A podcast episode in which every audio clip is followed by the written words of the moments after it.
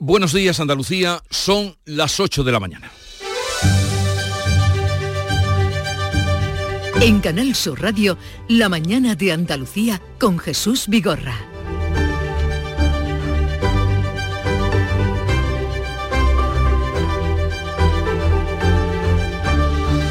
Ahora que la ira del campo recorre toda Europa, el ministro Luis Planas va a reunirse esta mañana con las organizaciones agrarias para tratar de evitar que se expandan por España las protestas que ya inundan Europa y también que ayer se hicieron notar en Andalucía. El campo andaluz ha sido el primero en estallar en nuestro país. Miles de agricultores onubenses se manifestaron en Sevilla para pedir agua. Respuesta contundente de los gobiernos de España y de Andalucía a las críticas de la exministra francesa Ségolène Royal que ha hecho a los tomates españoles. La Junta ha invitado por carta al gobierno francés y a la Royal a visitar Andalucía para conocer nuestros productos. La vicepresidenta Teresa Rivera enfría las expectativas de la Junta de Andalucía frente a la sequía. Avanza que Portugal rechazará el trasvase del Alqueva a Huelva y advierte que las desaladoras tardarán dos años y señala que el foro de solidaridad que ha pedido Juanma Moreno en Bruselas es, no es la mejor vía para solicitarlo. Por otra parte, Andalucía ya puede suprimir la obligación de llevar mascarillas en los centros sanitarios tras la baja incidencia de enfermedades respiratorias por segunda semana. La Junta pide prudencia y así llegamos a un viernes 2 de febrero, Día de la Candelaria y también Día de la Marmota. La mañana de Andalucía. Social Energy. La revolución solar ha llegado a Andalucía para ofrecerte la información del tiempo. Primer viernes de febrero que pareciera de abril, día seco y soleado en general con intervalos de nubes bajas en el litoral mediterráneo y el área del estrecho donde no se descartan lluvias débiles aisladas. Las temperaturas máximas apenas cambian o van en ligero ascenso. Hoy estarán entre los 21 grados de Córdoba y de Sevilla y los 18 de Málaga, Almería y Jaén. Va a soplar viento flojo de componente este moderado a partir del mediodía en el litoral y con rachas muy fuertes en el área del estrecho al atardecer. Desafía los límites con Social Energy. Calidad imbatible, precio invencible. Si no, trae tu presupuesto y te lo mejoramos. Descuentos de hasta 3.150 euros con tu instalación premium con dos baterías. Cinco años de garantía en tu instalación con primeras marcas y dos años de seguro todo riesgo gratis. Pide tu cita al 955 44 11 11 o socialenergy.es. La revolución solar es Social Energy.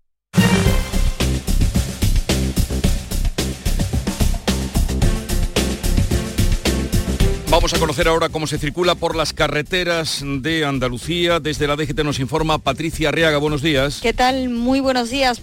Pero, ¿Qué tal? Muy buenos días. Cuando tú me digas.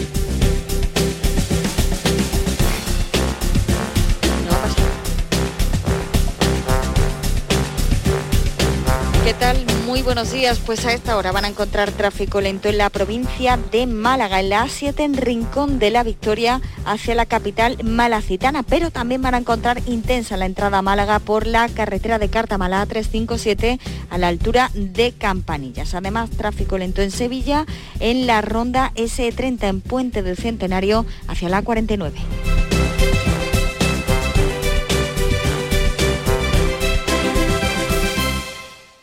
Te quiero, mi amor, mi pastelito, mi bombón, mi galletita, mi bollito, mi bizcochito. Uy, pero qué hambre más tonta me ha entrado así de repente. Hay mucho amor dentro de ti, como en el cupón diario de San Valentín de la 11, porque podrás ganar 500.000 euros y además si entras en cuponespecial.es podrás conseguir experiencias únicas que te enamorarán. Cupón diario de San Valentín de la 11. Bases depositadas ante notario. A todos los que jugáis a la 11, bien jugado. Juega responsablemente y solo si eres mayor de edad. En Canal Sur Radio, La mañana de Andalucía con Jesús Vigorra. Noticias.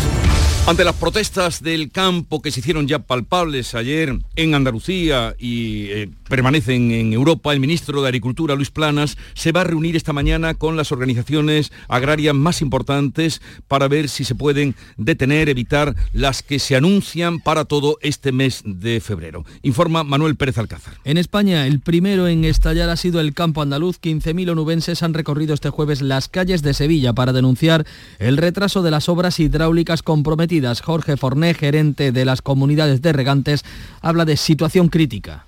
Que cumplan con esas grandes obras que siempre nos han prometido de interés general del Estado y con esa ley de trasvase que también es importante. El ministro de Agricultura ha convocado esta mañana a las organizaciones agrarias para tratar de evitar las movilizaciones, pero hoy mismo hay ya organizaciones que pretenden cortar la A4, la autovía de Andalucía, a la altura de Toledo. El martes, agricultores del norte de Granada, Almería y Jaén prevén circular por la A92 con sus tractores para provocar, provocar un colapso a la altura de Baza. Asaja avanza que las grandes organizaciones convocarán una gran manifestación conjunta el día 14. agricultores andaluces estuvieron este jueves en Bruselas, donde miles de tractores colapsaron la ciudad y hubo enfrentamientos con la policía. Andrés Góngora de Coag eh, acusa a la Comisión Europea de permitir la competencia desleal de productos de países extracomunitarios. Un cambio de la política agraria comunitaria que no tiene en cuenta a los agricultores y los ganaderos y que nos entrega a las grandes cadenas de supermercados, que son los únicos que hacen el agosto con esas importaciones desleales de terceros países. En Francia levantan los bloqueos de las carreteras para eh, dejar de eh, cortar el tráfico que se dirige hacia la capital tras eh, comprometerse el primer ministro Gabriel Attal a acabar con la importación de alimentos de terceros países. En la reunión del Consejo Europeo, por otro lado, se ha acordado conceder la ayuda de 50.000 millones de euros a Ucrania después de haber vencido el veto de Hungría. Pues además de lo que le están complicando la vida en Francia a los transportistas y por ende a los agricultores andaluces y españoles, por si faltaba poco, ahora la que fuera ministra francesa Segolén Royal va y critica los tomates, en concreto los que se hacen en Almería, casi nada. Gobierno y Junta le invitan a venir a probar nuestros productos. Los ataques en Francia a los productos españoles han tenido respuesta firme. Pedro Sánchez ha conversado con el presidente Macron para condenar el ataque de los piquetes a los transportistas y a los productos españoles. Ha defendido el tomate español frente a las críticas de la exministra socialista Segolén Royal, a la que invita a visitarnos para probar nuestros productos. Creo que la señora Royal no ha tenido eh, la fortuna de probar el tomate español. Yo le invito a que venga a España, a que pruebe cualquiera de las variedades eh, de tomate español y verá que el tomate español es imbatible. El presidente de la Junta considera inaceptables las declaraciones de Royal y pide respeto para agricultores y transportistas. Su consejera de Agricultura, Carmen Crespo, va a remitir una carta al gobierno francés y a la exministra Royal para que visiten la región y conozcan de primera mano las producciones ecológicas que se cultivan en nuestra tierra para que venga aquí a Andalucía, para que vea de verdad los productos ecológicos, si tienen sabor o no tienen sabor, que lo vea, que vea in situ, que vea la fórmula de producción que tienen nuestros agricultores. Resulta irónico si no fuera triste que encima de criticar los tomates, viniera y degustara los tomates exquisitos como son los RAF que se hacen eh, Vega Sicilia de los tomates que decía Chano Lobato. Bueno, vamos ahora a otro asunto. La vicepresidenta Rivera cierra la puerta a las demandas del presidente de la Junta para hacer frente a la sequía. ¿Por qué, Bea Rodríguez? Teresa Rivera asegura que Portugal rechaza el trasvase de la Alqueva a Huelva y advierte que las desaladoras tardarán dos años. Señala además que la activación del Fondo de Solidaridad que reclama Juanma Moreno no es la vía adecuada para reclamar fondos europeos frente a la sequía. Ese fondo está pensado para situaciones de catástrofes eh, que requieran medidas que no están contempladas en ningún programa. Pero creo que esa no es la solución. Tiene mucho más dinero en, otro, en, otros, muchos, en otros muchos sitios. El presidente andaluz ha cerrado su visita a Bruselas reiterando ante el Comité de las Regiones que se reconozca la singularidad hídrica de Andalucía y mayor protagonismo de las regiones en las políticas de cambio climático. Las regiones y los gobiernos locales son los más apegados al terreno, las que poseen mayor capilaridad y las que en muchas ocasiones están dando ejemplo a países enteros en la gestión de la crisis climática y a todo esto, Cataluña ha pasado ya su primera noche con las restricciones decretadas por la Generalitat, que ha declarado el estado de emergencia por sequía. Seis millones de personas tendrán limitado el consumo de agua a 200 litros al día. La memoria del Centro Superior de Investigaciones Científicas, el CSIC, deja en situación crítica a Doñana, porque asegura que los cambios en la agricultura y el turismo se van a acelerar, pero ve una oportunidad en el plan de gobierno y de la Junta. El estudio revela que el pasado año fue uno de los eh, que tuvo mayor temperatura media anual en toda la serie histórica. El 59% de las lagunas están desecadas y Doñana ha reducido el número de especies. Sin embargo, el director de la estación biológica, Eloy Revilla, confía en que el acuerdo entre la Junta y el Gobierno pueda frenar estos cambios. Eh, muy importante por una razón. Eh, mejora la gobernanza en la zona, hace que el que la gestión de los recursos eh, sea más eficiente y de acuerdo a la legalidad y abre una ventana de oportunidad, eh, nos va a permitir eh, probablemente en el último instante, en el último momento, revertir la situación.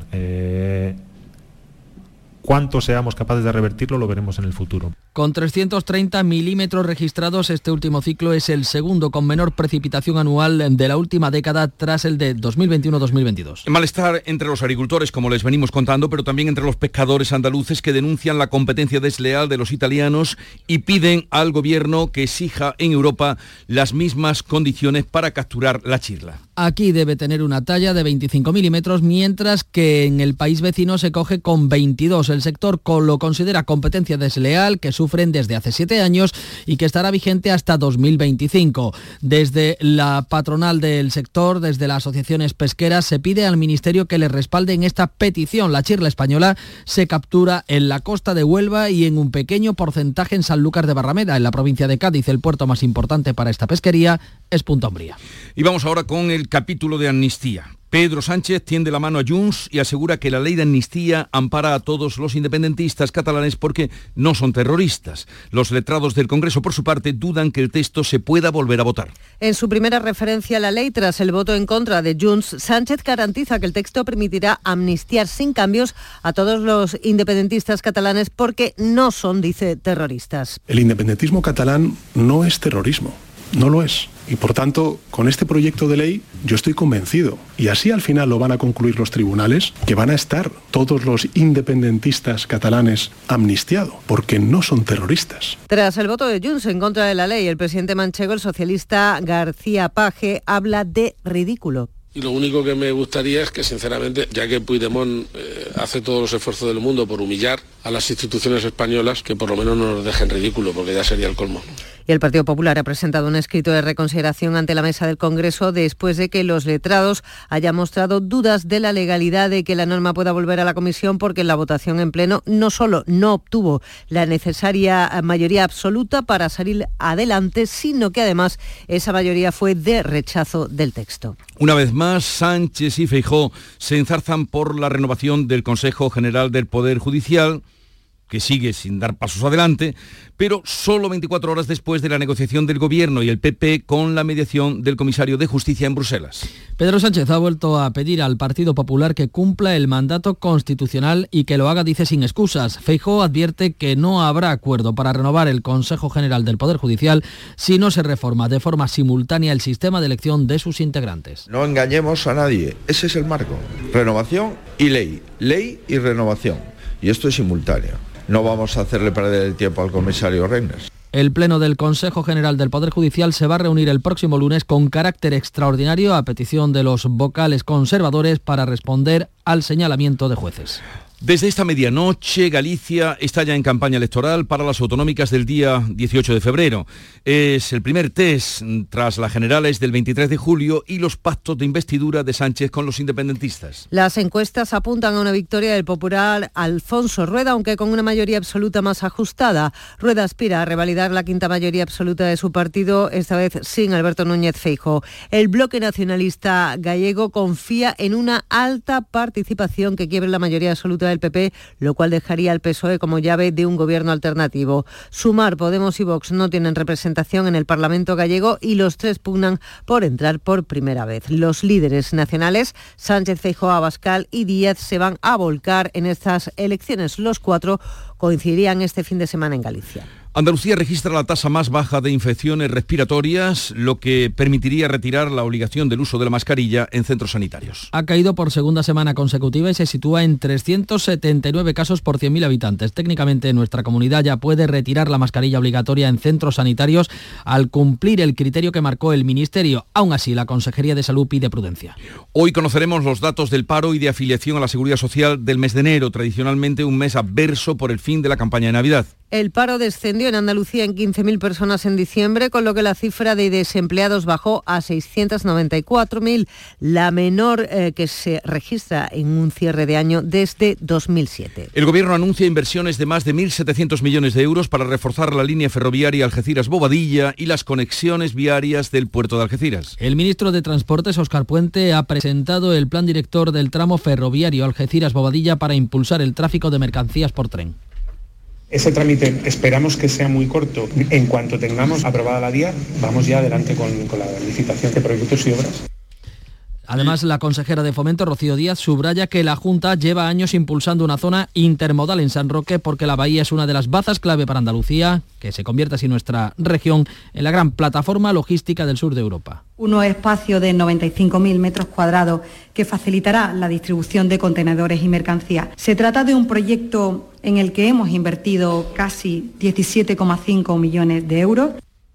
La empresa Cunex Cooper construirá en Córdoba la primera fábrica de cobre verde de España con una inversión de 120 millones de euros. Miguel Vallecillo. La nueva fábrica en Córdoba se va a ubicar en la N432, a solo 3 kilómetros de la capital. Va a producir lo que se conoce como cobre verde y será la primera de España. Eh, eh, hemos sabido también que las nuevas instalaciones ocuparán una superficie de 31 hectáreas, con trámites administrativos que el Gobierno Municipal del Ayuntamiento de Córdoba se ha comprometido a acelerar. La instalación generará 80 empleos directos y debe estar operativa en marzo del 2026, ya que 30 de los 120 millones de inversión van a proceder, según se ha sabido, de los fondos PERTE. Tercer accidente laboral mortal en Andalucía en lo que llevamos de semana. Un trabajador ha fallecido este jueves tras caer al vacío desde el techo de una nave en el polígono del Puche en Almería. Y una última hora tenemos, Manolo. Un accidente con resultado de un fallecido, una mujer que ha colisionado con la moto en la que circulaba con una furgoneta en la localidad malagueña de Estepona. La mañana de Andalucía. Este año con Superbiazón hemos mejorado el rendimiento del cereal reduciendo el gasto en urea. Superbiazón, el bioestimulante con fijación de nitrógeno que te ofrece la máxima rentabilidad de tu cereal. Fertinagro Biotech. Más información en supervia.es. ¡Más leña! ¡Más leña! ¡Más leña! Si quieres más leña, prueba las nuevas pipas leñeras de Pipas Reyes. Las mejores pipas de Reyes, pero más leñeras. Nuevas pipas leñeras de Reyes. Descúbrelas ya en tu punto de venta habitual. En la última campaña, con Superbiazón, me he ahorrado 65 kilos de urea por hectárea en mi cereal. Superbiazón, el bioestimulante con fijación de nitrógeno que te ofrece la máxima rentabilidad de tu cereal. Fertinagro Biotech. Más información en supervia.es. Vamos ahora con las noticias más llamativas del día. Nuria Durán, que has encontrado. Buenos días. Lo leemos hoy en El Mundo. Buenos días. Tres de cada cuatro actores profesionales son oficialmente pobres, quienes nos hacen reír, llorar, aterrarnos. En el cine, en las series, en el teatro, son pobres. La mitad de los profesionales del sector gana menos de 3.000 euros al año. Los hombres obtienen más ingresos anuales, 40% más alto que la mujer, mientras que ellas trabajan menos días al año y son peor pagadas. Del ámbito internacional que has encontrado, Bea Rodríguez. Posible alto el fuego en Oriente Próximo ante las noticias que publican hoy la prensa israelí y palestina. En esta última leemos en Al-Quds que Tel Aviv acepta la propuesta de alto el fuego y que ha recibido una confirmación positiva inicial de Hamas. La fuente es el Ministerio de Asuntos Exteriores de Qatar, pero por contra, en la prensa israelí menos optimista dice que el gabinete de guerra espera una respuesta de Hamas y que a partir de ahí comenzarán las negociaciones. Clave económica del día. Paco Ramón. Pues seguimos con los resultados de la banca. Hoy le toca a CaixaBank, que ha anunciado un beneficio de 4.800 millones de euros, un 54% más. De los bancos del IBEX solo queda por dar a conocer su cuenta de resultados el andaluz, Unicaja Banco. La entidad malagueña lo hará el próximo martes. Antes, el Consejo de Administración de Unicaja va a elegir hoy a José Sevilla como nuevo presidente en sustitución de Manuel Azuaga. El nombramiento de Sevilla ex CEO de Bankia, culmina el proceso de reorganización tras la fusión con Liberbank y la elección de Isidro Rubiales, un hombre de la casa, como CEO ya desde el pasado mes de noviembre. La noticia deportiva, ¿cuál es, Nuria Gaciño? Fin al mercado de invierno, donde el Betis ha destacado con los tres refuerzos de última hora que se ha traído, como son Chimi Ávila, Bacambú y Pablo Fornals. Mientras el Real Madrid recupera el liderato de la Liga tras ganar 0 a 2 en Getafe. Comienza hoy la vigésimo tercera jornada en primera, donde el Almería visita mañana a las 2 al Valencia y a las 4 y cuarto el Granada recibe a Las Palmas. El domingo a las 2 el Cádiz juega en Villarreal y el Betis recibe a las 6 y media al Getafe. El Sevillano juega hasta el lunes. En Vallecas a las 9 de la noche hay expectación por ver jugar a los nuevos refuerzos. Llegamos así a las 8, 20 minutos de la mañana. Es el tiempo ahora de la información local. Atentos. En la mañana de Andalucía de Canal Sur Radio, las noticias de Sevilla con Antonio Catoni. Buenos días, Sevilla asume hoy la presidencia de la comunidad de ciudades Arián, formada por 35 ciudades que tienen intereses comunes en materia aeroespacial. Esta mañana el alcalde de la capital participa en un acto oficial en el que Sevilla toma el testigo de la ciudad de Vernon, en Francia, y eso supone, dice el ayuntamiento, que Sevilla va a atraer inversiones. Por otra parte, les contamos que fueron unos 15.000 agricultores onubenses los que protestaron este jueves para pedir medidas ante la sequía, un fenómeno que tiene también otras vertientes. Cada vez vienen menos aves a Sevilla. La memoria del CSIC de Doñana del año 2023 deja al Parque Nacional y Natural en situación crítica. Y ya sabemos que gran parte del territorio de Doñana está en nuestra provincia. Llegaron menos de la mitad de las aves en 2023 de las que llegaron el año anterior. Esta noche, por otra parte, en Fibes, homenaje a Manuel Molina, que reúne a gran parte de los mejores flamencos y los mejores rockeros de Sevilla, en beneficio de Manuel Molina Hijo. El tráfico. Isabel Campo, buenos días. Buenos días. Sin retenciones en las carreteras de la provincia y accesos a la ciudad, según informa la Dirección General de Tráfico. En el interior sí tenemos circulación densa en La Palmera hacia Páez de Rivera y Bueno Monreal, en el Paseo Colón, sentido Puente de Triana, en el Puente de las Delicias de entrada y en la Ronda Norte hacia la Glorieta Olímpica. El tiempo, cielos poco nubosos o despejados, las temperaturas con pocos cambios, salvo la Sierra Sur, donde van a ascender las máximas. Vamos a alcanzar 20 grados en Lebrija, 21 en Écija y Morón, hasta 22 en Sevilla, donde ahora hace un poquito de frío, 7 grados. Enseguida desarrollamos estos y otros asuntos, realiza Juanjo González. Sol Renovables les ofrece el tiempo. Expertos en instalaciones solares y energías renovables para su vivienda o negocio. Enchúfate al sol. www.solrenovables.com Atención a la situación de Doñana que puede ser indicativa de la situación de toda la provincia. La estación biológica ha publicado su informe de 2023 en el que alerta de que, como consecuencia de la sequía, los pájaros no vienen. Hay menos de la mitad de aves que en el año anterior. Pilar González, buenos días. Buenos días. Doñana se extiende por los términos municipales de cinco localidades de Sevilla, La Puebla, Isla Mayor, Pilas, Villamanrique y Aznalcázar. Hay lagunas que se están secando y esto influye mucho en la disminución de aves y anfibios. Atención al dato que señala el investigador del CSIC, Javier Bustamante. El censo arroja ahora mismo una cifra de 120.649 aves invernantes de 97 especies. Es el mínimo histórico que se ha registrado en Doñana, supone solo el 42% de las aves que se contaron el año pasado. Este otro dato también es elocuente sobre los altibajos que se registran. El máximo histórico de aves en Doñana se registraba hace solo seis años, en 2017, y además las especies más significativas de peces hace un año que no se han visto por el parque. Pues por la sequía también 15.000 agricultores ganaderos onubenses se manifestaban este jueves en Sevilla.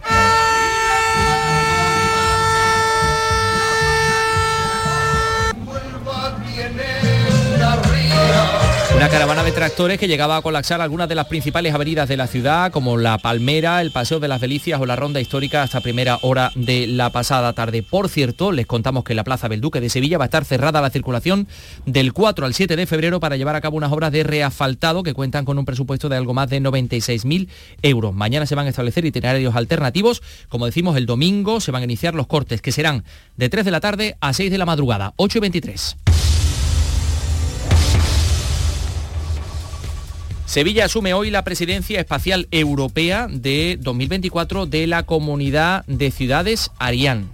El alcalde José Luis preside a las nueve y media de la mañana el traspaso de la presidencia por parte de la ciudad francesa de Vernon. Una comitiva integrada por varios de sus representantes ha visitado ya el ayuntamiento como acto previo. Un proyecto que es una realidad gracias al impulso conjunto de administraciones y empresas públicas, también fundaciones, centros de investigación, empresas privadas, universidades y colegios profesionales. Como ha destacado el delegado de Parques Innovadores y Economía, Álvaro Pimentel, comienza así un año de consolidación de Sevilla en el ámbito aeroespacial europeo. Sevilla será un escaparate para todos los principales agentes del sector y una invitación a instalarse en la ciudad. Podremos fortalecer nuestra colaboración con las ciudades miembros y nos permite consolidar y aumentar el tejido industrial de la ciudad generando empresas de base tecnológica.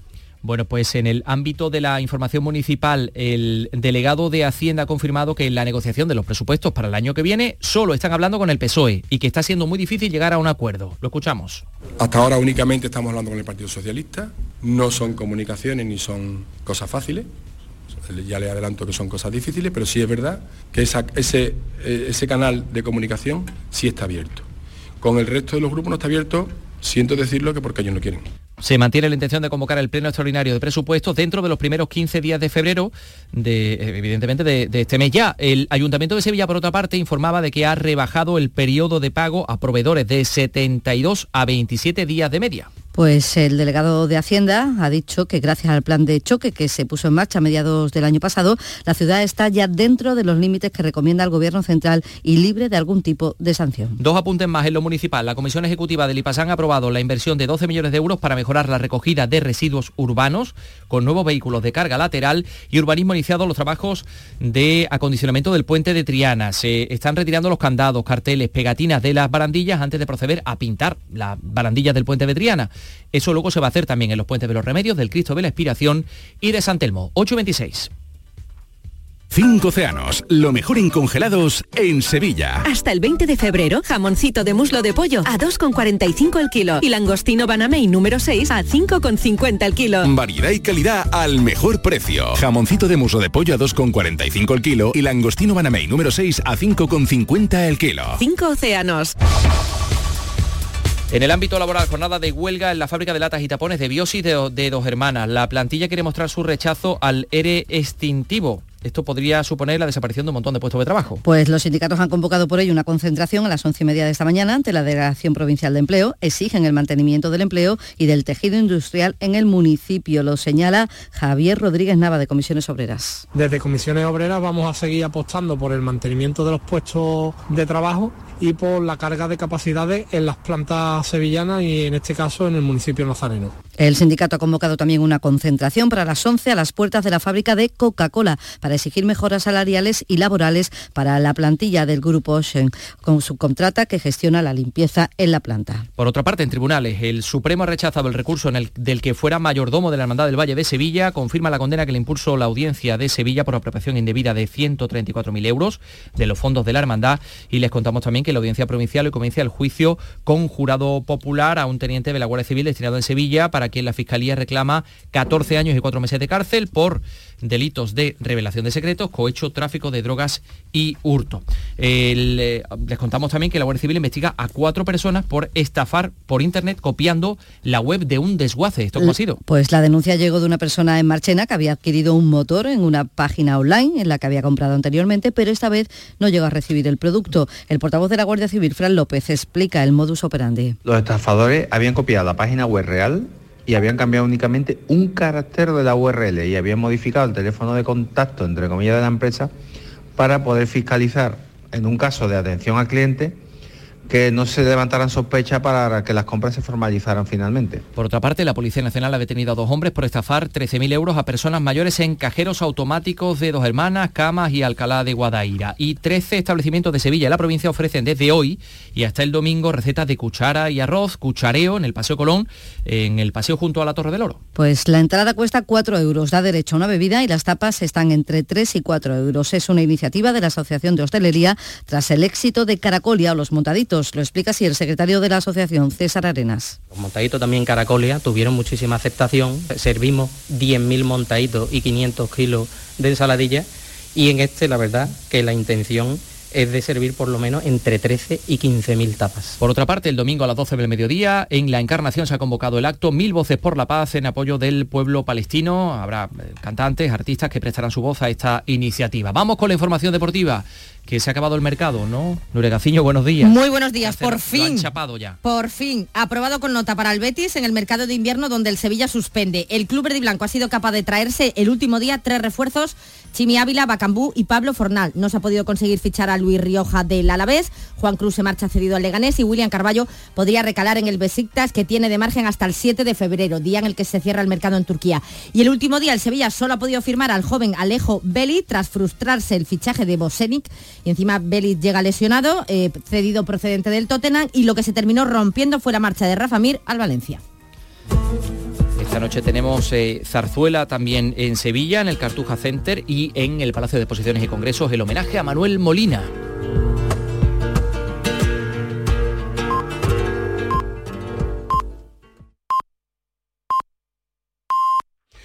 Andalucía son las ocho y media de la mañana.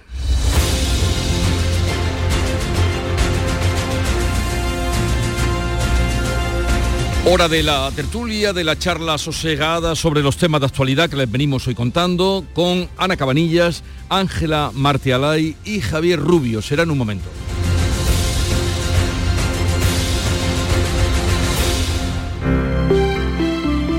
Buenos días.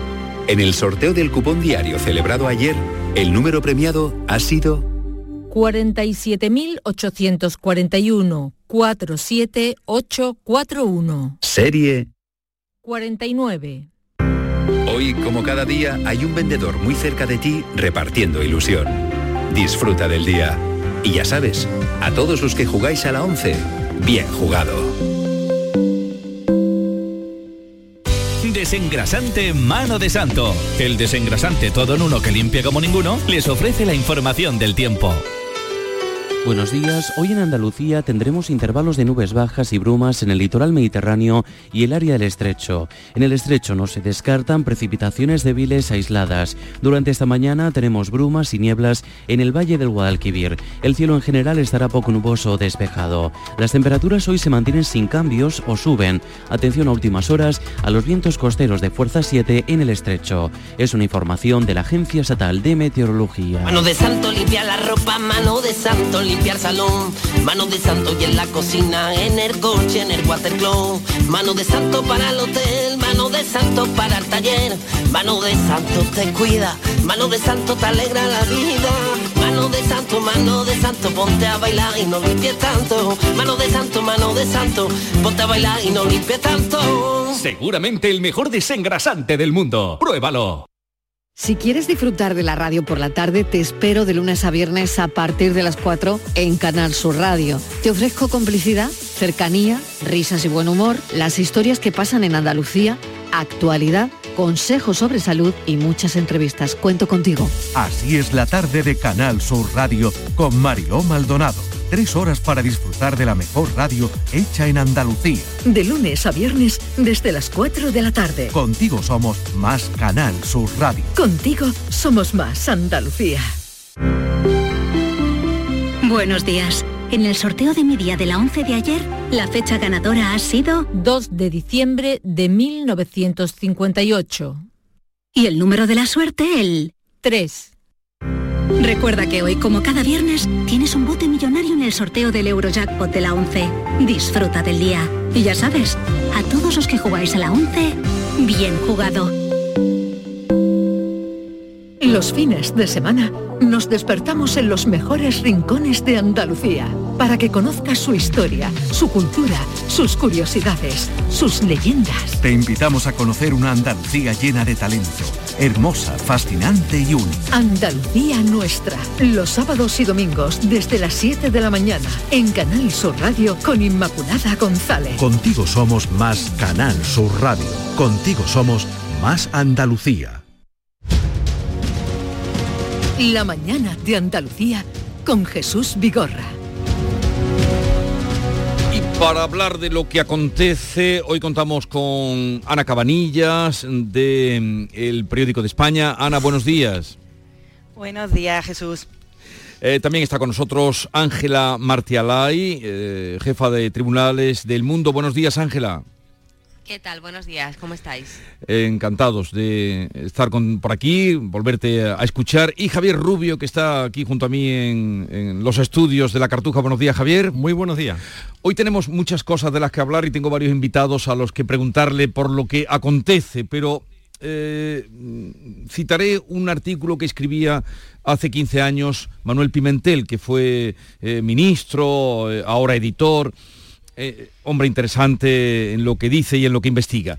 Escribía hace 15 años, no sabemos cuándo llegará, pero más pronto que tarde se presentará entre nosotros con sus fauces abiertas, sedientas de venganza, el campo.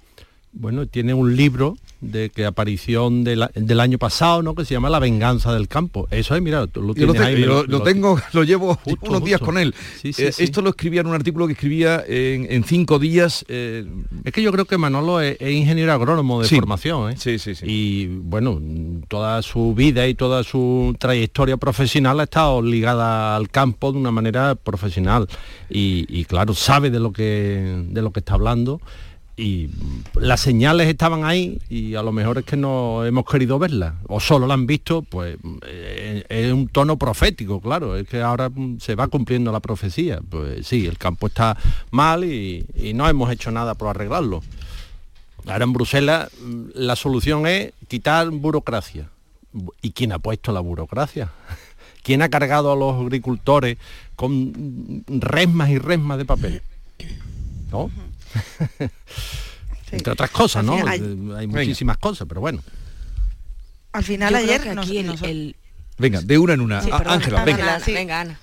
Ah, no, yo creo que aquí el, el, problema es que mientras que ha ido creciendo eh, la concienciación social frente al cambio climático, lo, lo demuestran todas las encuestas a nivel nacional, pero también encuestas internacionales que se han hecho, eh, donde se ven esos sondeos que prácticamente es la primera preocupación eh, en el primer mundo, el, cambio climático, y se han empezado a impulsar esas políticas verdes, no se han dado luego facilidades a los agricultores. Es decir, eh, la política ha ido mucho más rápido de lo que la agricultura eh, ha podido y quienes trabajan en el campo eh, han podido eh, asumir, porque al final, como cualquier otro negocio, quien trabaja en el campo necesita obtener rentabilidad. Y si solo se avanza en políticas verdes eh, y en poner restricciones a los productos, y a la par eso no va acompañado, como en el caso de la Unión Europea, eh, de, exigir mayores garantías a países que no cuentan con esa política comunitaria, me refiero a Asia, a África, a, competidores directos de nuestros agricultores, como son China o son Marruecos, está claro que están mmm, en un mercado global con condiciones peores que el resto. Yo creo que ahí es donde está la competencia desleal y no la que Francia dice que tiene respecto a España o a Italia. Y, esa prórroga que piden de dos años, eh, yo creo que es algo razonable, insisto, porque lo que venimos haciendo en la política comunitaria en los últimos años es eh, poner esas exigencias para cumplir con políticas verdes, pero sin escuchar al campo. Sí, políticas verdes que además nos exigimos a nosotros mismos y como bien decía Ángela, eh, después no, exig no, exigimos a terceros países con los que eh, la Unión Europea tiene, eh, tiene acuerdos comerciales ¿no? y que pueden traer mercancías sin ningún problema y ahí es donde está gran parte del problema, eh, más allá de todos los requisitos que se, que se exigen ahora mismo para poder sacar el producto al mercado, ¿no? que no son solo unos requisitos eh, técnicos, sino son, son unos requisitos que requieren de mucha inversión eh, y, que, y, que, efectivamente es una, es una desventaja. Yo creo que eh, a todos nos sorprendió ayer ver cómo eh, todos los tractores eso bloqueaban el corazón de Europa. Se celebraba ayer una cumbre eh, y, y, las imágenes eran impresionantes, ¿no? Y, y yo creo que eso también eh, pues da muestra de hasta qué punto hemos vivido todo dando por hecho el sector primario, ¿no? Pues de vez en cuando había alguna, alguna protesta aquí en España, de vez en cuando, en fin, eran como casos aislados, pero esto es lo que da cuenta, es que el, malestar no es en España, quiero decir, el malestar o, o, no es solo aquí, ¿no? Sino que es algo extendido y se extiende por toda Europa. Eh, ayer yo creo que dieron un gran paso y sobre todo un paso en un momento importante. No nos olvidemos de que estamos ya en plena pre-campaña de las elecciones europeas, que son el 9 de junio, eh, y ayer eh, no estaba previsto, pero finalmente el, responsable del Sindicato Agrario Europeo consiguió reunirse con Ursula von der Leyen, que le prometió, en fin, una serie de, compromisos de agilizar los trámites burocráticos. Tenían otro gran problema, que es que eh, pues por, por políticas verdes ¿no? y por no mm, exigir un sobreesfuerzo a la tierra, digámoslo así, exigían ciertas temporadas de barbecho que los agricultores no pueden soportar y también se ha planteado eliminarlas. En yo creo que está bien el momento, está bien planteado. Yo la verdad es que confío en que, en que estas presiones continúen porque es que no nos olvidemos de que es que eh, de ahí comemos todos, que es que es el sector eh, primario y, básico. Y en España, en España em, es que es fundamental y en España hay una movilización convocada eh, para la semana que viene o dos, que es que dicen que es que, que, nos vayamos surtiendo de verduras y de frutas porque no, porque su intención en estos momentos es que no haya nada en el supermercado. Así que veremos, pero no... Y luego en España yo creo que ha acrecentado el problema por la sequía que tenemos en algunos territorios, que es la peor de las últimas décadas, y, el escenario mm, que se le presenta en adelante a, muchos agricultores, quiero decir, con, con escasas salidas, porque aunque se están haciendo y sobre todo se está planificando eh, hacer estructuras hidráulicas, eso lleva mucho tiempo. y, la sequía ya, o sea, muchos agricultores están perdiendo dinero con sus cosechas. Es que eh, es evidente que algo está cambiando. Ayer en Madrid estábamos a 18 grados un 1 de febrero. Quiero decir, es que hay muchos productos que es imposible que no, que no, que, no estén afectados por estos cambios tan brutales de temperatura. También maduran antes, o sea, que, la cuestión es cómo adaptar las variedades a, un clima más seco y más, más cálido. ¿no? Pero yo creo que Ángela al comienzo de su intervención lo decía, ¿no? Mm, vamos, decía que, la preocupación por el cambio climático, por toda esta cuestión, ¿verdad?, de, que nos preocupa y que lo comentamos. Eh, claro, para los que vivimos en la ciudad, pues el cambio climático no es más si nos ponemos una chaqueta o nos ponemos una chamarreta para salir a la calle pero el campo tiene implicaciones mm, mucho más fundamentales. Eso es una preocupación del primer mundo, ¿vale? Y entonces en Europa y en Estados Unidos y en la sociedad occidental avanzada, pues estamos muy preocupados por eso. Pero en el tercer mundo, en nuestros mm, países que nos venden los productos agrícolas y que llegan, eh, eh, Europa tiene acuerdos con, esto, con el Caribe, con eh, la mm, Asia, Marruecos también tiene un acuerdo de de no es de libre comercio pero bueno no sé unos contingentes y tal que puede vender. Eh, en esos países no hay preocupación por el cambio climático. La preocupación es mm, comer todos los días es salir para adelante prosperar la sociedad. Entonces aquí nos hemos creído que con regar de dinero el campo ya estaba todo arreglado. Y lo hemos mandado al mercado al libre mercado internacional porque se mueven los productos con una facilidad pasmosa, con una mano atada a la espalda. Entonces, eh, las subvenciones agrícolas o las ayudas europeas, para ser más preciso, las ayudas europeas llegan no por producción, llegan por superficie, ¿verdad? Porque así, pues a los mm, agricultores y ganaderos, que no se nos olvide, eh, franceses y alemanes, pues les salen las cuentas. Pero nosotros que tenemos una agricultura, nosotros digo los andaluces, por mm. ejemplo, tenemos una agricultura que produce mucho, ¿verdad? El olivar nuestro mm, es mm, competitivo al máximo. Las ayudas no, bueno, eh, eh, tendría que venir alguien experto a decirnos porque después hay un decalaje y, hay unas correcciones y tal. Pero básicamente esa es la estructura que hemos montado porque Francia lo pidió, eh, la PAC, cuando se monta la PAC hace 30 años lo pidió así. Y, ahora nos damos cuenta de que, claro, los demás países lo que tratan es de incrementar la producción, pues con pesticidas que aquí no se pueden usar, con mm, métodos que... pero en cambio lo que ocurrió eh, lo que ha ocurrido esta semana con las protestas de los franceses, contundentes, eh, tirando camiones, desparramando cargas, forma parte pero era también diciendo que, que, eh, los productos españoles porque al final están, que tenían... están compitiendo, al final es una competencia pero que no termina de ser eh, eh, libre mercado, sino que está mm, regulada y regulada en exceso para los agricultores europeos. Pero yo creo que Francia no tiene razón. Igual que los agricultores a nivel europeo creo que lo tienen y que le exigimos a Europa con la política agraria común eso, unos requisitos sanitarios que luego la Unión Europea no exige fuera, yo creo que Francia no tiene razón. Quiero decir, Francia compite en igualdad de condiciones que España o que Italia.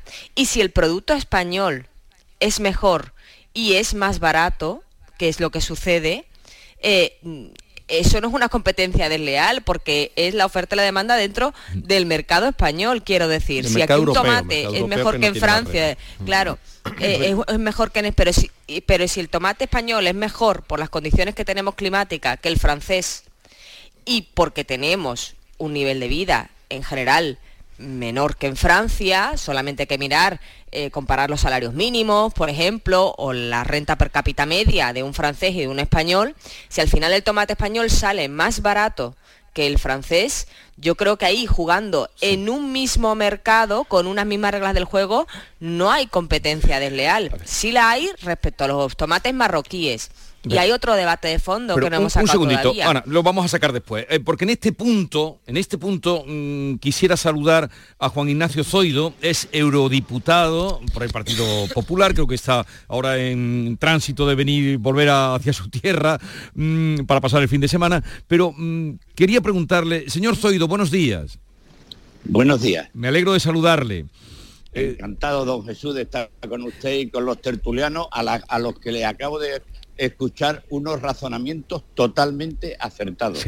Pues lo que queremos que usted nos diga, después de lo que hemos vivido esta semana, viendo a los transportistas eh, españoles mm, boicoteados, eh, impotentes ante las actitudes de los agricultores franceses y los agricultores de, Almería que calculaban ayer que la pérdida era de unos 10 millones eh, diariamente que estaban perdiendo por no poder sacar sus cosechas, la Unión Europea, ¿cómo protege a los transportistas y a los agricultores españoles de los ataques de Francia?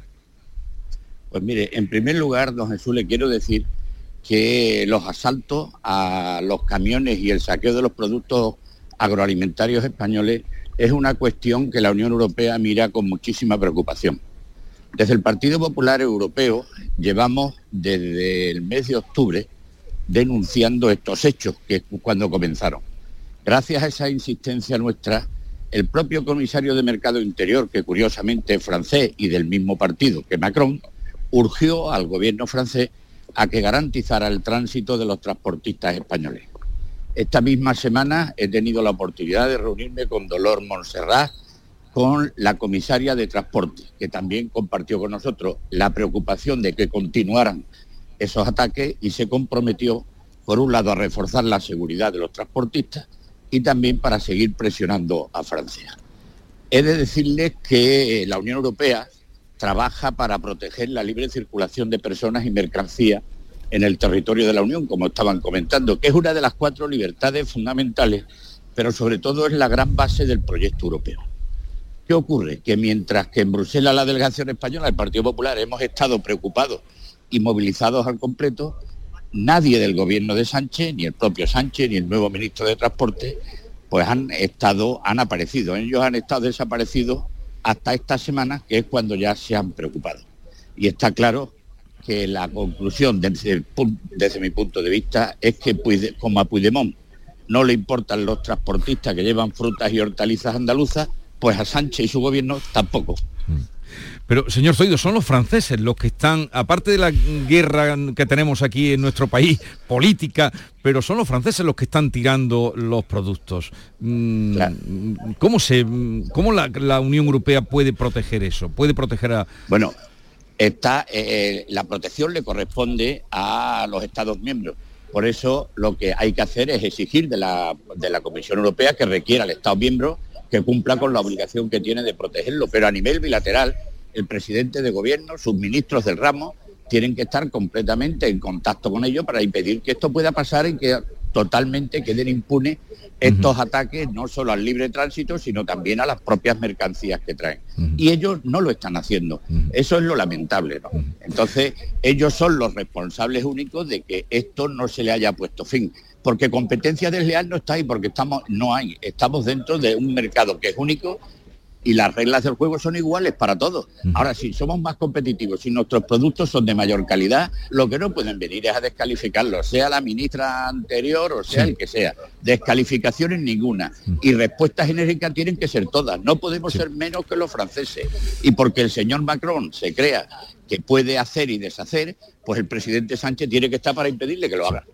Bueno, eh, Juan Ignacio Zodio, gracias por atendernos. Un saludo desde su tierra, desde Andalucía y mm, hasta la próxima. Muy bien, muchas gracias, Adiós. Jesús. Adiós. Y, y gracias a sus contertulios. Adiós. Eh, a ver, ¿algún comentario? No, que está, sí, estaba yo diciendo antes eh, que además hay una cosa que tampoco la sociedad ha ido asumiendo. Eh, es verdad que la preocupación con el cambio climático y el apoyo a las políticas verdes ha ido en aumento y tiene en el primer mundo, en Europa, que es donde yo me he referido, tiene un mayor respaldo eh, social. Pero también es cierto eh, que ese cambio de mentalidad no se traduce siempre cuando la gente va al supermercado. Me explico. Hay una proliferación en grandes ciudades de productos bio y de gente que empieza a tener concienciación social de que si quieres comer algo mejor tienes que pagar más. Pero en las grandes superficies, donde compra la inmensa mayoría de la gente en las grandes ciudades, muchísima población compra el producto, además en un periodo de inflación tan brutal como el que hemos vivido, que es más barato. Entonces al final esto es la oferta y la demanda. Si el tomate español está a cuatro euros y medio y el marroquí está a dos y medio y la gente compra el de dos y medio, es, que es muy difícil que con las exigencias que tienen que tener los productos europeos, pues, europeos pueda competir con el marroquí. con una diferencia, porque lo ha dicho, lo explica muy bien el compañero. Es que no tienen las mismas exigencias, pueden utilizar pesticidas, no tienen que seguir los mismos requisitos. Mm, Sí. Es Pero muy insisto, difícil en competir este- ahí en en, este igualdad problema- de condiciones. En este problema que hemos tenido no es el caso de España. Cuando ellos hablan de España, terceros países, cuando Claro, lo- lo- los franceses estaban hablando, de- es que no era de Europa, nuestro, no es nuestro no hay caso. Lo llamativo no hay de esto, claro, es que Francia hace la misma acusación, Fra- Francia hace la misma acusación sobre un miembro vecino de la, Estado- de la Unión Europea, como es España, es la misma acusación que todos los agricultores europeos hacen sobre países terceros. Lo que pasa es que, hombre, no se puede, eh, o sea, yo creo que no se puede aplicar eso mismo de competencia desleal dentro de la propia Unión Europea, donde rige el espacio Schengen, donde efectivamente, como eh, ha explicado Zoido, em, eh, la libertad de mercancía es una de las libertades fundamentales y Mm. sobre todo, y que es muy importante, donde hay una política agraria común, que es que eso significa que hay unos requisitos mínimos que se han pactado entre todos los Estados miembros. Ahora bien, si el propio gobierno francés dice que España hace competencia desleal, lo que está haciendo es salvar su, su espalda. Dice es que no, dice, no cumplen ciertos requisitos que aquí sí son exigibles. Pues perdóneme, pero es que a lo mejor el gobierno francés es el que tiene problemas de haber puesto requisitos de máximos frente a los exigibles para todos los Estados miembros, ¿no? Porque De da la cosa de que España es el país que está más cerca. eh, y, y es por donde pasarán todos los productos. Claro, tienen que atravesar Francia, pero pero hombre, decir que el problema está fuera, cuando yo creo que es evidente que el problema, si está en alguna parte, debe ser en la legislación francesa que han aplicado, y a mí también, de lo que, de lo que ha dicho Zoido, a mí también me parece muy llamativo, porque es que eh, efectivamente llevamos hablando de esto desde octubre. Y es que eh, Francia, quiero decir que es que es un lugar de paso, es que lo tienen que atravesar los camiones. Y es que desde octubre está habiendo incidentes y, y la mercancía se está tirando. eh, y hasta ayer yo al presidente Pedro Sánchez no le he visto ni siquiera pronunciar, pronunciar una palabra al respecto. Y ayer sí que es verdad que dijo que le había trasladado a Macron pues esta preocupación. eh, pero a mí yo no quiero decir, ya suficiente está, está aguantando el campo y el sector, ¿no? Como para que una petición vaga no sé, y a mí me da la sensación de que, ¿por qué Francia? Porque Francia todos sabemos que tiene un peso dentro de la, Unión Europea, ¿no? Eh, que si hubiera sido un país menor, estoy completamente segura de que ya se habrían tomado más medidas. Pero bueno, Francia tiene mucho peso eh, y yo creo que está todo el mundo un poco, un poco expectante. Pero evidentemente si esto continúa, eh, yo creo que el discurso tiene que ir a más y esto ya más allá de España, esto tiene que, eh, que tener una condena por parte de, de, la Unión Europea y de la Comisión.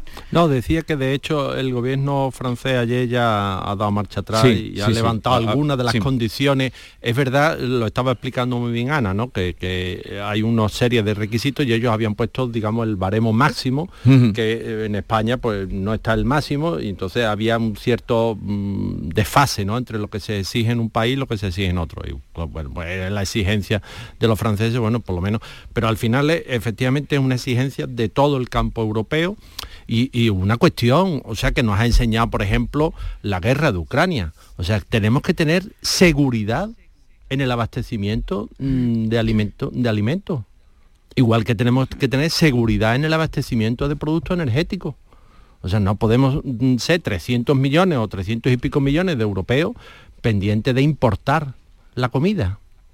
Porque un día se estrangulan las vías de, comercio marítimo mundial o, no llegan los productos y ¿qué hacemos? Mm, ¿Qué comemos? ¿No? Entonces, mm, claro, eh, esa, eso que en los acuerdos comerciales que había eh, firmado la Unión Europea, pues mm, parecía, por ejemplo, me estoy refiriendo ahora al arroz, ¿verdad? Ah, pues sí, que entre el arroz eh, de, Indochina, el arroz de, asiático, que es mucho más barato. Pero claro, mm, eso mm, quiere decir que el que te da la mano el arroz te lo puede quitar mañana, como hemos visto con el gas ruso pérdida de soberanía, que al fin y al claro, cabo, es que, eso es la permanente la Unión Europea, eso es la soberanía, tener la autosuficiencia de autoabastecerse y de no depender de, no de depender de tercero. Pero ¿qué pasa? Que eso tiene un precio. Claro. eso tiene un precio que hasta ahora tampoco hemos estado dispuestos a pagar, porque si nosotros dependiéramos solo, bueno, con lo, como bien decía, con la guerra de Ucrania se vio claramente, ¿no? Todo el cereal que llegaba de Ucrania que de repente dejó de llegar y bueno, y los, y los cereales, vamos, los cereales de desayunar, que todo el mundo lo ha visto en el supermercado, el, el doble de precio. Los agricultores dicen, seríamos capaces, somos capaces, tenemos capacidad productiva de mm, alimentar a los europeos si nos dejan y no nos ponen tantas cortapisas, tantos mm, requisitos, trámites burocráticos también. tanta burocracia, tantas las ayudas no están bien moduladas, en fin, hay un problemas ahí mm, que se han ido sucediendo a lo largo de los años y ahora parecen que nos han estallado. ¡Pum! Eh, pues oye, bendito mm. sea Dios y con esto somos capaces de mirar para el campo, de ver a la muchísima gente que está con trabajo duro, porque el campo es un trabajo muy duro. Muy duro ¿eh? y que nos dan de comer y sobre todo que es raro ver estas protestas del campo mantenidas, porque no olvidemos que es que se tienen que trabajar, o sea, de ellos mismos depende eh, llegar a final de mes y su propia subsistencia, que, eh, que es raro verlo eh, que se hayan podido ir a Bruselas, porque es que no, no, no se pueden mantener en el tiempo económicamente estos varios días sin, sin, sin, estar en, el trabajo, bueno, eso en el trabajo manual, ¿no? Lo explique la fecha en la que este estamos este debate, este debate yo creo que está muy bien que haya llegado en este momento, eh, donde todos empiezan ya con promesas electorales, ¿no? Y ojalá se fije de verdad en la, agenda europea y dejen de hacerse las políticas desde los despachos, que, esto es también la consecuencia de eso. Eh, está claro que el comportamiento de los franceses en estos días no tiene sentido. Eh, el mismo Zoido decía, no, no, es que son los ciudadanos, tienen que mm, protegerse el tránsito. Ya, No vale, pero hemos visto, ahora han parado desde ayer. Otra segunda asunto en el que estamos. ¿Tenéis claro estas protestas porque son de los ahora mismo vamos a circunscribirnos a las de, a las de Andalucía o las de España que anuncian para el día 14 gran parón. Porque ayer por ejemplo por en Sevilla eran por agua. Por agua. Problemas de abastecimiento hídrico en Huelva. Pero van a ir al día 14 por agua van a ir por la PAC van a ir por el precio de los la, sequía es un problema estructural en España nuestro clima es así hay periodos de sequía y periodos de abundancia de agua o de pluviometría media vamos a llamarlo de esa manera. Eh, pero con eso ya contamos. O sea, sabemos que hay años buenos y años malos a lo mejor eh, o a lo mejor no. O sea, todas las tablas y las evidencias eh, climáticas nos van diciendo que se van acortando los años de abundante lluvia y se van alargando los años de sequía que estamos entrando. Claro, se dice, ¿es la peor sequía? No, la peor sequía en, en Andalucía no es esta todavía, ¿eh? Vamos a confiar que llueva febrero, marzo. Los años 90 fueron peores. En 95. 95 fue una sequía que se trasladó agua en bolsas de, bueno, de un material plástico, no me acuerdo, no sé si es poliuretano, voy a decir una barbaridad, se trasladaron bolsas y se vertieron en los depósitos de cabecera de, de ciudades que estaban ya sin suministro. O sea, eso sucedió en los, no- en los 90 en Andalucía. Entonces no es la peor sequía, que es muy larga, que es muy sostenida, que ahora nuestro mm, consumo de agua es mayor. Bueno, mm, según en y que qué no zona. se ha hecho desde los años que no se ha 90, hecho todo lo que se 30 años, podía haber claro. hecho exactamente para no estar ahora como estamos con la que eso también es soberanía, eso también es decir, dependo de mí, no dependo de mm, que llueva, de que los cielos se abran y, y llueva. Ahora veremos si aclaramos un poco en este sentido, porque vamos a hablar con, eh, con la COA, con Asaja, que van a verse con el ministro hoy, el ministro que lo que ha trascendido es que quiere parar a toda costa la que se avecina en este mes de febrero. A ver qué nos dicen por qué estas protestas, porque las de ayer indudablemente era por el agua y porque no, reclamando agua, porque no se había hecho lo prometido. Estabais hablando de las obras prometidas que no se han hecho pero luego está otros por el reparto de, de- la PAC, por mm, varios motivos. Ahora veremos, eh, ya digo, con representantes de COA y de Asaja. Llegamos a las 9 de la mañana, seguimos en tertulia con Ana Cabanillas, Ángela Martialay y Javier Rubio. Canal Sur, la radio de Andalucía.